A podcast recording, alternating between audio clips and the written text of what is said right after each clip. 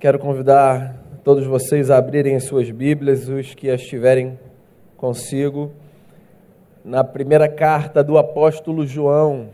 Primeira carta de João, capítulo 5, eu lerei aqui do verso 1 até o verso 12.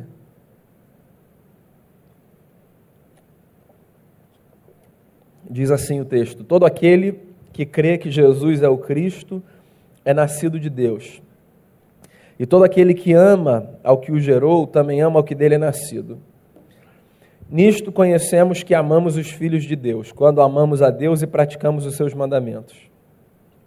Porque este é o amor de Deus, que guardemos os seus mandamentos. Ora, os seus mandamentos não são penosos, porque todo que é nascido de Deus vence o mundo. E esta é a vitória que vence o mundo, a nossa fé. Quem é o que vence o mundo, senão aquele que crê ser Jesus, o Filho de Deus? Este é aquele que veio por meio de água e sangue, Jesus Cristo, não somente com água, mas também com a água e com o sangue.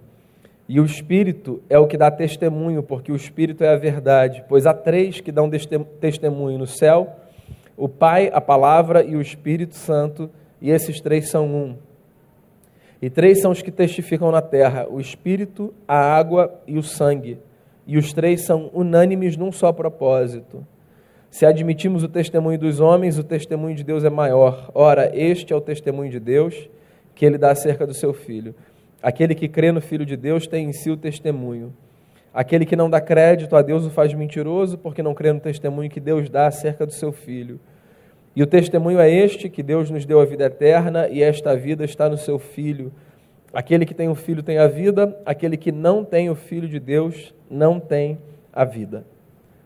Senhor Jesus, te dou graças pela tua palavra e peço nesse momento que ela nos seja fonte de iluminação para a vida. Abençoe quem fala, quem ouve, derrame sobre o nosso coração a tua graça e que a tua palavra faça crescer em nós o fruto do Espírito, Senhor Jesus.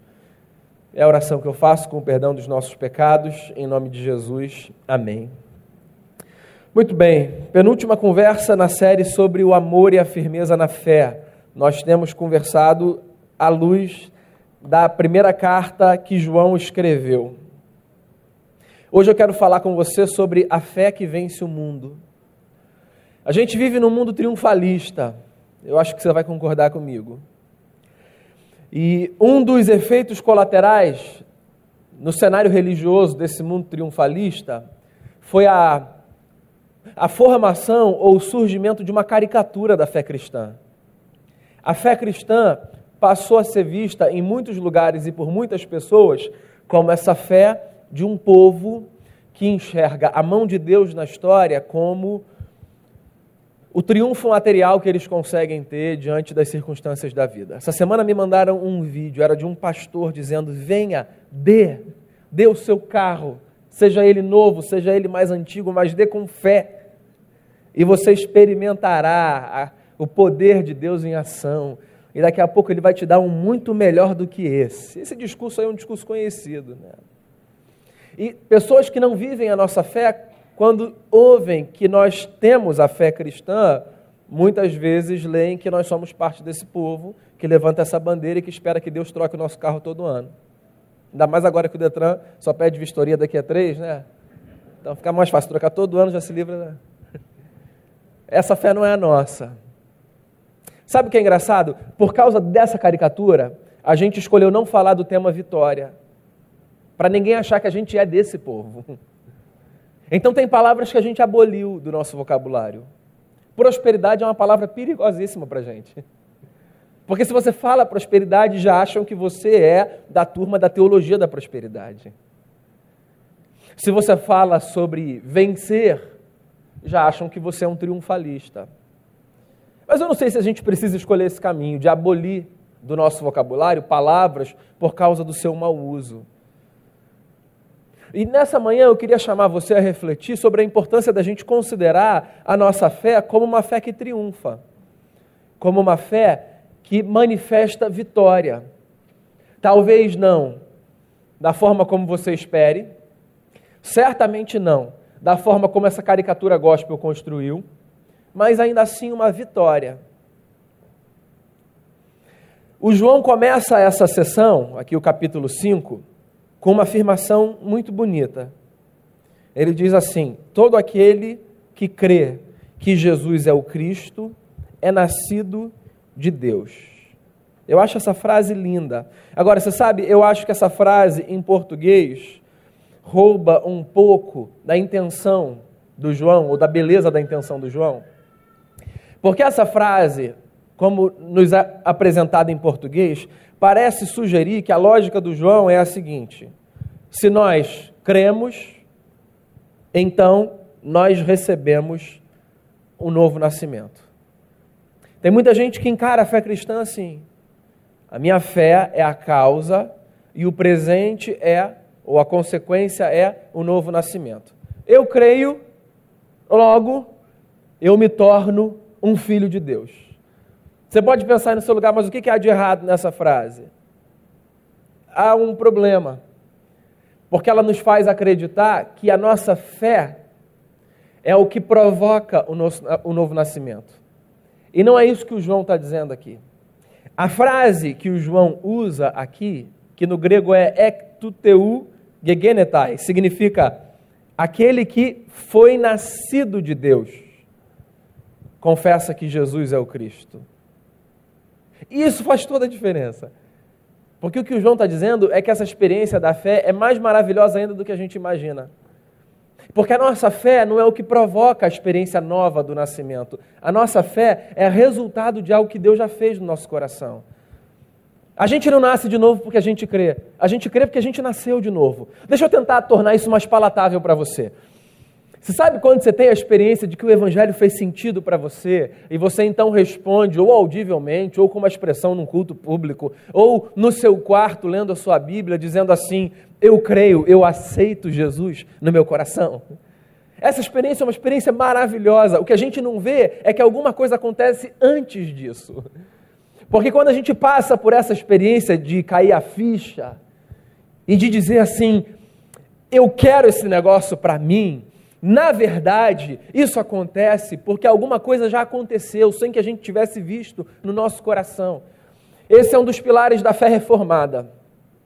Nós, cristãos reformados, acreditamos que toda expressão de fé visível, na verdade, é uma resposta a um trabalho invisível de Deus no nosso coração. Eu acho isso lindo por diversas razões. E antes de mais nada, um, não, isso não tira o seu protagonismo na fé. Entender que Deus age antes de você responder não significa que você é um boneco, que não tem capacidade de escolher, de expressar vontade. É que a ação de Deus é tão poderosa e tão intensa no nosso coração que a nossa resposta, quando essa ação opera no nosso interior, é: sim, eu vou, eu quero, eu me rendo. Mas eu vou dizer a você, por que, que eu acho esse cenário lindo? Porque ele me revela ainda com mais propriedade a grandeza do amor de Deus por mim. Porque se eu achava que Deus me amava, porque ele tinha me apresentado o Evangelho, e isso era uma prova do amor, e é verdade, agora a minha leitura é: ele me ama mais ainda, porque mais do que me apresentar o Evangelho como uma prova de amor, ele já começou a operar o fruto do Evangelho no meu coração, sem que eu tivesse noção disso, sem que eu percebesse, sem que eu me desse conta.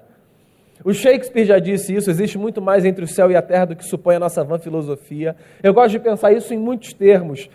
Um deles é no que diz respeito à nossa conversa aqui. Eu gosto de pensar que há muita coisa que Deus faz na nossa vida sem que a gente nem perceba. Sim, há muito trabalho de Deus no seu coração, no seu caráter, na sua mente sem que você se dê conta. Quando você começa a perceber, o que você está percebendo já são os frutos desse trabalho. Porque nem sempre Deus trabalha de forma barulhenta, clara, anunciada. Deus gosta do silêncio para trabalhar. E é maravilhoso a gente se dar conta de que quando a gente percebe, já tem um fruto lindo ali. Não porque a gente provocou, mas porque Deus, pelo seu amor e pela sua bondade, resolveu fazer brotar dentro da gente aquilo que ele desejava fazer brotar. Você sabe também por que eu acho essa ideia linda? Porque ela reafirma a verdade da graça. Sim, nós vivemos num mundo sustentado pela graça.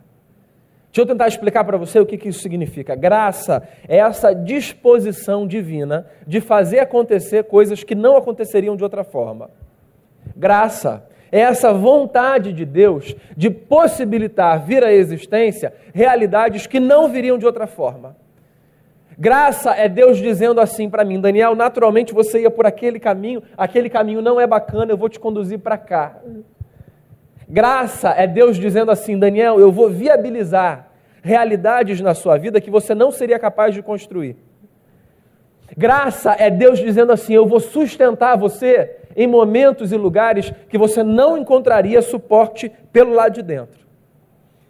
Graça é Deus dizendo assim: Eu vou te dar a condição de dar mais um passo quando você tinha a certeza de que você não conseguiria mais caminhar. Graça. Eu gosto de pensar na graça como essa plataforma sobre a qual nós caminhamos construída por Deus, sustentada por Deus, que nos impede de cair num abismo.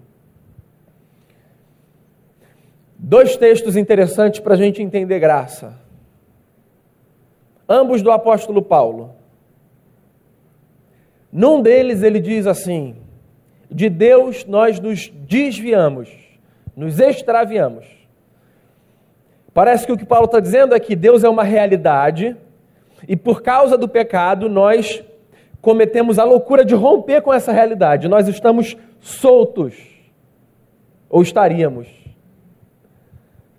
Porque o mesmo apóstolo que diz isso, que nós nos extraviamos de Deus, também diz: nós somos sustentados todos os dias pela graça de Deus.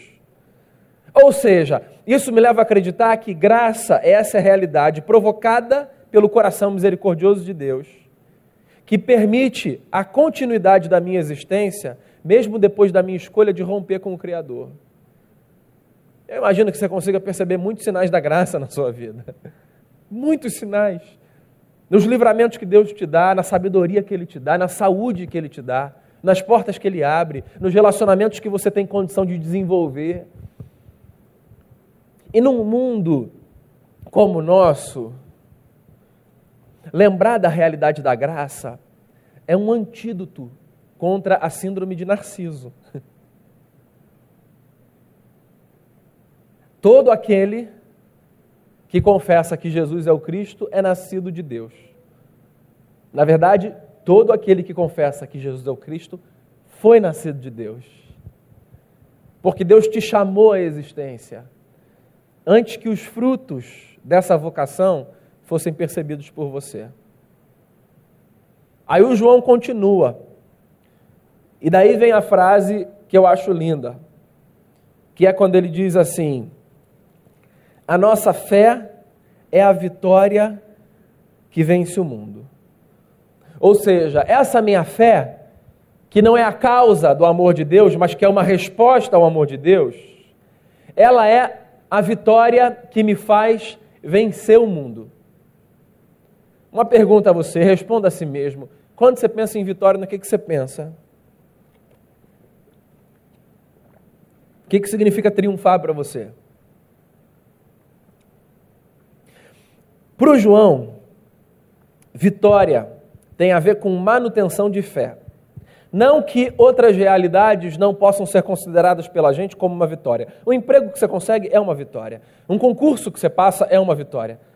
Um relacionamento bem sucedido, uma relação restaurada, a superação de um luto, uma viagem que você consegue fazer, uma festa com a sua família, um momento de descontração, uma promoção, um carro que você compra, não tem problema, tudo isso pode ser considerado, deve ser considerado como vitória, mas eu tenho a impressão de que na Bíblia esses são assim respingos de vitória.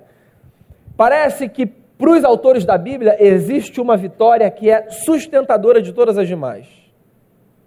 E para o João, especificamente, a vitória sustentadora de todas as demais é a nossa fé. E eu acho que isso pede alguma explicação. Vou dizer a você o porquê. Fé, hoje, para a gente, no senso comum, eu vou colocar no mesmo pacote cristãos e não cristãos, tá? Fé, hoje, para a gente, virou sinônimo de força energia. Uma espécie de atmosfera que a gente consegue produzir quando a gente faz uma cara de concentração e dá a mão. Então, às vezes, eu estou em alguns lugares e as pessoas, com boa intenção, eu acredito, dizem assim: vamos fazer aqui um momento de fé? Aí todo mundo faz uma cara de força e dá a mão. E a fé é construída. Aqui está a nossa fé. Aí um olha para o outro, nossa fé. Assim, se ela tem um, um propósito pedagógico e funciona, não tem nada contra não, tá? Se ela vai te colocar para cima essa fé, você pode até chamar de fé. Mas isso não é o que fé é essencialmente na Bíblia. Fé na Bíblia não tem a ver com força, nem com energia, nem com atmosfera. Fé na Bíblia tem a ver essencialmente com duas coisas: com fidelidade e com confiança.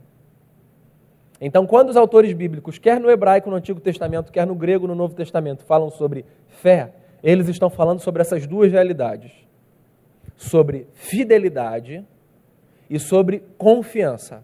Por exemplo, a frase do Abacuque, que num tempo de crise econômica, política e religiosa na sua nação, diz assim: o justo viverá pela fé, e que o apóstolo Paulo depois replica na sua carta aos Romanos, lembra da frase? O meu justo viverá pela fé. Então, fé ali literalmente significa fidelidade. O que eu acho lindo. Porque fé tem a ver com essa capacidade de eu me manter fiel aos valores que eu tenho e aos votos que eu fiz. Então, quando Abacuque, o profeta, diz que o justo é aquele que vive pela fé, o que ele está dizendo é que o justo é aquele que tem condição de superar as tentações das circunstâncias e dizer assim: permanecerei firme, tenho votos, assumi compromissos, guardo valores e eles me são fundamentais. Esse é um homem de fé. O homem de fé não é um homem que faz o outro levitar, necessariamente. O homem de fé não é o homem que faz o outro se emocionar, necessariamente. O homem de fé não é o homem que faz o outro rir ou chorar, necessariamente. Nem necessariamente o que realiza milagres e opera sinais e maravilhas. Tem uma conversa com Jesus que é muito desconfortável. Muito, muito, muito. Quando Jesus diz assim: Vai chegar um dia em que muitos vão se aproximar de mim, dizendo: Senhor, no teu nome fizemos isso, isso, isso, isso. E ele fala: curamos, expulsamos demônios, etc, etc, etc. E o recado assim desconfortável que segundo Jesus esses homens ouvirão é o eu não conheço vocês. Dá licença. E esse conheço tem a ver com eu não tenho intimidade com vocês, eu não partilhei vida com vocês. Ou seja, tem gente que faz muita coisa bacanérrima, mas que não necessariamente tem fé. E tem gente que nunca fez nada sobrenatural, mas que é gente de fé. Essa é uma crise de muita gente. Tem gente que se sente gente de fé menor, porque nunca falou em línguas estranhas, nunca foi usado por Deus para ninguém ser curado, nunca levitou, nunca viu anjo. Aí fala assim: ah, eu queria tanto ser uma pessoa de fé igual Fulano. Porque Fulano sai do púlpito, continua linear. Nem desce escada. Tipo Mary Poppins, sabe? Descendo. Fulano tem fé. Ora, todo mundo é curado. Fala, todo mundo se converte. Ora, fé não tem a ver com isso apenas, nem principalmente, nem essencialmente. Eu acho, inclusive, que a vitória muitas vezes tem a ver com a capacidade de, numa circunstância completamente tentadora, eu dizer não para a tentação por causa dos votos que eu assumi com o meu Cristo e dos valores que eu guardo no coração. Isso é uma vitória. Você tem uma porta escancarada na sua frente, que você sabe que você não deve atravessar, mas que aparentemente vai resolver muitos dos seus problemas. E é até desconfortável passar por ela, mas você olha para um lado para o outro, não tem ninguém vendo. Esse só vai ali e vai voltar. É rapidinho. E dizer não para isso, isso é uma vitória. Só que esse testemunho não é interessante no cenário evangélico hoje. Não é, mas isso é uma vitória, isso é um testemunho. Fé tem a ver com fidelidade, fé tem a ver com confiança. Fé tem a ver com a capacidade de eu, em não percebendo as circunstâncias de forma clara, continuar caminhando sabendo que alguém percebe. Então, assim, explicando simples, correndo o risco de ser simplista, há alguns cenários na vida. Há um cenário que é muito claro, muito claro. Você sabe o que você tem que fazer, para onde você tem que ir, você consegue perceber todas as variáveis, está tudo sob controle. Esse é um cenário da vida. Às vezes a vida é assim. Há cenários da vida que são um pouquinho mais complexos. Você consegue perceber algumas coisas, há algumas diretrizes, algumas direções, há variáveis que estão sob controle. Você sabe mais ou menos o que você precisa fazer. Mas você tem gente a quem recorrer. Se você se der um pouquinho mais de trabalho, de repente você consegue chegar lá. Esse é outro cenário da vida. Tem um terceiro cenário da vida, enlouquecedor. Você não vê nada. Nada, nada, nada. Rio Petrópolis, com aquela neblina assim que você não vê nada. Há dias que a vida é assim. Você tem que descer a serra e você não consegue ver um metro na sua frente. Você não sabe se é reto, você não sabe se é para a direita, se é para a esquerda. Como é que a gente anda nesses dias? A gente para? Você já deve ter percebido que não dá para parar. Na vida a gente não para. Na vida, quando a gente para, a gente anda. A gente só não sabe mais para onde está andando quando a gente para. Lembra do povo no deserto? O mar na frente, exército de faraó atrás. Aí algum crente no meio do povo falou assim: Vamos fazer uma reunião de oração? Moisés, o que, que a gente faz? Ora. Eu imagino Moisés falando assim: tudo bem, se vocês quiserem orar, podem orar, mas diga ao povo que marche. A gente ora enquanto a gente marcha, a gente marcha enquanto a gente ora, porque a vida não para, não para. E como é que a gente caminha então, nesse dia de neblina intensa? Fé. Fé não é esse negócio de assim, ó, ah, irmão, o Brasil está muito ruim, é, vou dar um jeito, não tenho dinheiro, inclusive estou todo negativado, mas já decidi, vou para os Estados Unidos. É mesmo? Como é que você vai? Ah, vou pela fé. Isso não é fé. Isso não é fé. Não tem a ver com fé isso. Tem a ver com outras coisas. Mas eu não quero falar aqui. Fé não é cometer um ato de insanidade, inconsequência. Não é isso. Fé é, mesmo quando as coisas me são nebulosas, eu, eu consigo caminhar, porque eu me lembro daquela realidade sustentadora que é a graça. Eu me lembro que tem alguém que vê de fora e de cima. E eu digo assim: ah, eu vou. Eu vou. Lembra do João, que escreveu esse texto no Apocalipse, no capítulo 4? O João foi líder de uma igreja que sofreu sistematicamente perseguição debaixo do imperador romano.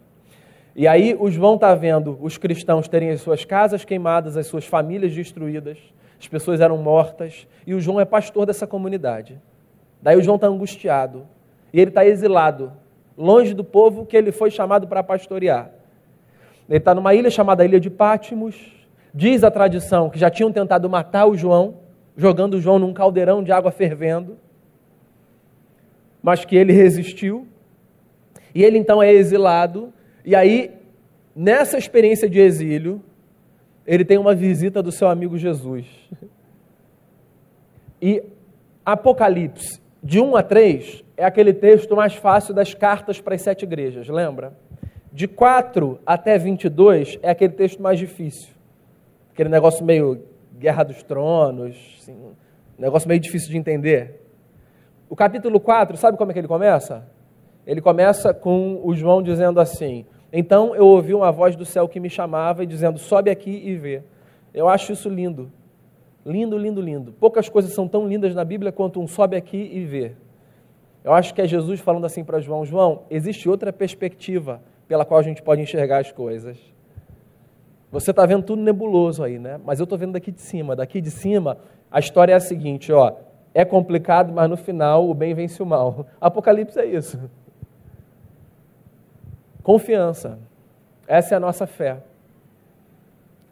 Daí o João continua o texto e ele diz assim: Você quer saber por que, você deve confiar em Cristo? Ou por que nós confiamos em Cristo? Nós confiamos em Cristo porque existem três testemunhas que dão testemunho acerca de Jesus como Cristo. O João diz: a água, o sangue e o espírito. Eu vou tentar ser rápido aqui. São expressões meio confusas ao leitor comum da carta do João. O que o João está dizendo, assim acredita a ortodoxia reformada, é que tanto o batismo, quanto a morte, quanto o Espírito Santo testemunham que Jesus é o Cristo. O batismo de Jesus. João está dizendo que aquele episódio no Jordão em que Jesus de Nazaré é batizado pelo seu primo João Batista e que uma experiência mística acontece, porque dos céus se ouve uma voz e o Espírito Santo é derramado como pomba sobre Jesus, aquela experiência é uma experiência que testemunha a chegada de Jesus como Cristo de Deus. João está dizendo que o batismo não é, o batismo de Jesus não é apenas um ato é, ritualístico qualquer. O que ele está dizendo é que com aquele momento selou-se na terra o que a voz dos céus dizia. O filho amado do Pai estava ali. E nós acreditamos nessa voz. Essa é a confissão do cristão. A confissão do cristão é: Jesus é o Filho de Deus. Por isso nós somos cristãos. E é isso que nos define como cristãos. Nós acreditamos que Jesus de Nazaré, nascido de mulher, é filho do Deus eterno. Nós acreditamos que Jesus carrega em si tudo que o homem pode carregar e a plenitude da divindade. Isso nos é um mistério. Mistério. Os teólogos medievais tinham uma afirmação. Eles diziam: o finito não pode conter o infinito. E, inclusive, a fé cristã, ela trabalha com realidades difíceis de serem conciliadas muitas vezes. Há um elemento dialético na nossa fé. Nós somos servos de um Deus que é oculto e revelado ao mesmo tempo. Um Deus que se revela na pessoa de Jesus, mas que não pode ser plenamente conhecido. Mas a nossa afirmação é: em Jesus nós vemos Deus como Ele é. A água testemunha a nossa confissão. João também diz que o sangue testemunha a nossa confissão. Ou seja, nós acreditamos que o que aconteceu naquela sexta-feira não foi apenas a morte de um revolucionário político. A gente que conversa com você sobre Jesus e que diz assim, claro, reconheço o papel de Jesus na história, um homem que provocou no Império Romano uma revolução política e social incrível. Sim e não, ou sim e não apenas. Jesus é mais do que isso. Há algo muito misterioso que acontece e os evangelistas relatam quando da morte de Jesus. Fenômenos históricos, visíveis aos olhos de todos. Meio-dia, o céu é tomado por trevas. O véu do templo se rasga de cima a baixo. E o evangelista faz questão de dizer: de cima a baixo. Centuriões, olhando o Filho de Deus na cruz, tem uma mudança repentina, súbita e radical na visão de quem era aquele homem, um dos ladrões que blasfemava contra ele. Olha para o lado e diz: Tu és o Cristo, lembra-te de mim quando entrares no teu reino. Daqui a algumas semanas nós celebramos a Páscoa. Inclusive, eu queria fazer a você um convite: venha com mais disposição do que você vem no Natal. A nossa festa não é o Natal. Natal é a nossa segunda festa. A nossa festa é a Páscoa. A morte do Cristo, a vitória sobre a morte, a alegria da ressurreição, a lembrança de que a vida vence, de que recomeços são possíveis, porque o Senhor da vida, que foi preso no madeiro, tomou a sua experiência ao terceiro dia, e a minha e a sua consigo. E agora a nossa história não é mais pontuada pelas tragédias que os homens nos impõem. Porque, ainda que nos levem para a cruz, seja ela uma cruz literal, como alguns dos nossos irmãos hoje ainda vão em alguns lugares desse mundo, seja a nossa cruz uma cruz figurada, representativa, nenhum madeiro é capaz de nos aprisionar porque o Senhor da vida venceu a morte. Isso é o testemunho que nós temos. Essa é a nossa fé. A água, o sangue e o espírito. O espírito é o espírito. É o que o Paulo diz. Nós recebemos o espírito do filho que preenche a nossa vida e que nos dá a graça de olhar para os céus e dizer: Papai. Nós chamamos Deus de Abba, de paizinho. Nós não somos entre aqueles que precisam de uma relação distante. A nossa experiência com Deus pode ser uma experiência de intimidade. Chamar Deus de Pai é muito mais do que ter um reconhecimento afetivo de relação. Chamar Deus de Pai é ser participante da família divina.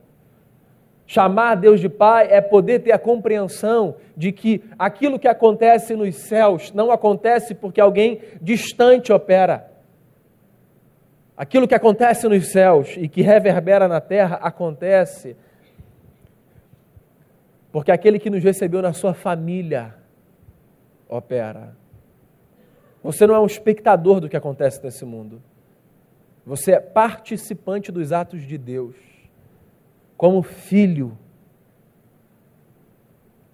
Como é que o João termina esse texto? Termina esse texto dizendo assim: Vocês sabem, filhinhos, é a expressão do João, porque esses testemunhos são importantes? Esses testemunhos são importantes porque eles indicam que a vida está no Filho. Por que, que nós proclamamos o Evangelho? Por uma razão.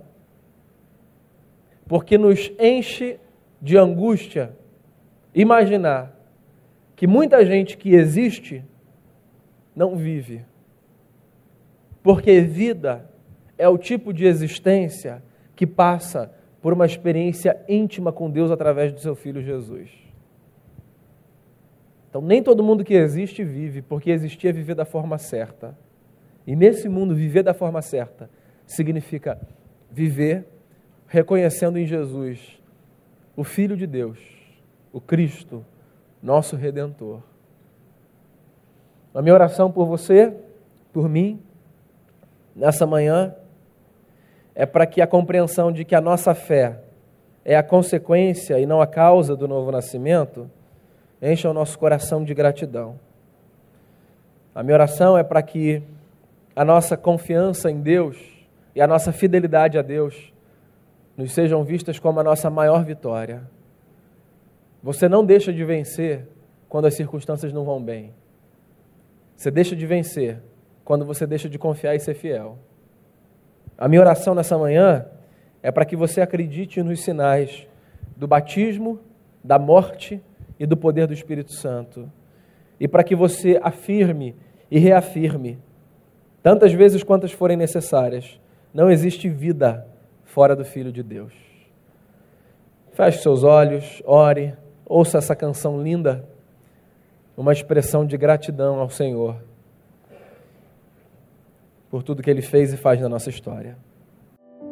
Senhor Jesus, nós te rendemos louvores aleluias, pela grandeza do teu amor, pela graça que sustenta e viabiliza a nossa história, pela morte e ressurreição que dão sentido à nossa vida e pela esperança de que um dia qualquer cenário nebuloso será dissipado pelo brilho da luz que dos céus vem, trazer a notícia de que a vida venceu, de que o bem venceu o mal. Nós rendemos ao Senhor graças, nossa eterna gratidão pelo amor do Senhor revelado na cruz do Calvário. E reafirmamos: somos dessa gente que crê, Jesus é o Filho de Deus, o Cristo, nosso Redentor. Assim eu oro, te dando graças por esse momento. Em nome de Jesus. Amém.